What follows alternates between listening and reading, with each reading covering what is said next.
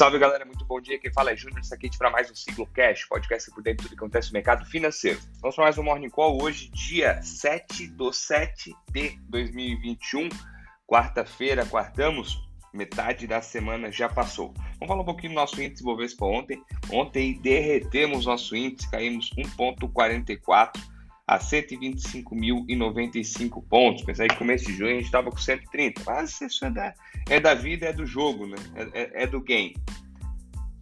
Ontem teve um desempenho puxado pela questão política do Brasil, influenciou bastante, tá? A questão dólar, a questão lá fora também.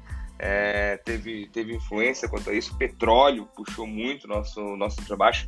Petrobras, por exemplo, caiu 4% ontem, quase 4%.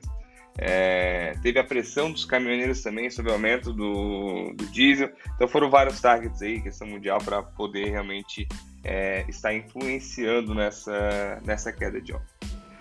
Além disso, esse rumor político que pô, influenciou na bolsa também influenciou, influenciou no dólar, tá? Ontem o dólar teve quase 2% de alta, fechou em 5,20. Pô, e tava 4,90 semana passada, eu acho. Eu não posso estar errado, acho que terça passada bateu 4,90 na outra. Então, assim, é, duas semanas, 30 centavos. Ontem é, foi uma versão a risco global, é, o índice DXY, que é uma que é uma cesta de moeda frente ao dólar, subiu, tá?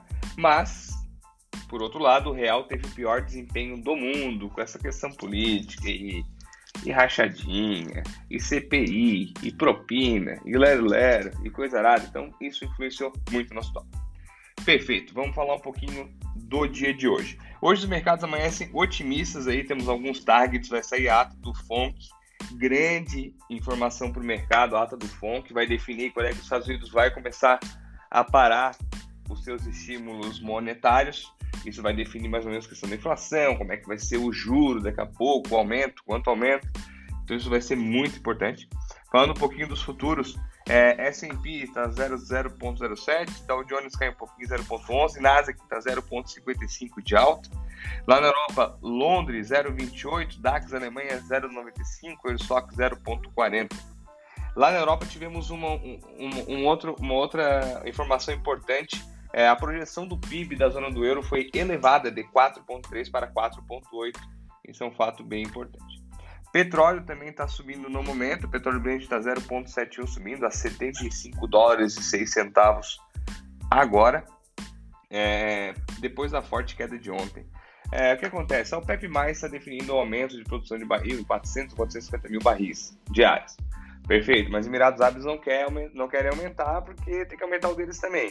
Então, o que, que houve ontem? Não está definido esse impasse ainda, como é que vai ser, como é que vai, quem vai aumentar, não vai. Então, enquanto isso não é definido, eles têm desconfiança do que? O mercado? Que eles comecem a. Não, não, vamos botar petróleo no mundo e vamos, vamos inundar o petróleo de, o, o mundo de petróleo e o preço da commodity despenca. Então tem que dar uma olhada bem enquanto a isso. A Bloomberg comentou também, se não me engano, hoje de manhã ontem, que caso não haja um acordo, caso demore muito para sair esse acordo, o barril de petróleo pode alcançar 90 dólares aí nesse trimestre. Minério de ferro subiu 1% na bolsa de Aliança madrugada, onde aí é bem importante, né? Vale, é, é, metalúrgicas e tudo mais, derivados do ferro pode subir. Ontem Vale foi uma das três empresas únicas que subiram da bolsa, ontem todas fecharam no vermelho. Então, quem sabe esse minério de ferro na bolsa da Aliança dá um gás aí para a gente ter um dia hoje bom comparado ao de ontem. Por hoje é só, pessoal. Aguardo vocês amanhã, mesmo horário, mesmo canal. Tenham todos um bom dia, ótimos negócios. Nos sigam nas redes sociais, Instagram, arroba Siglo Investimentos. E ativa o nosso canal no YouTube lá, ativa o sininho que sempre tem novidade, sempre tem vídeo novo.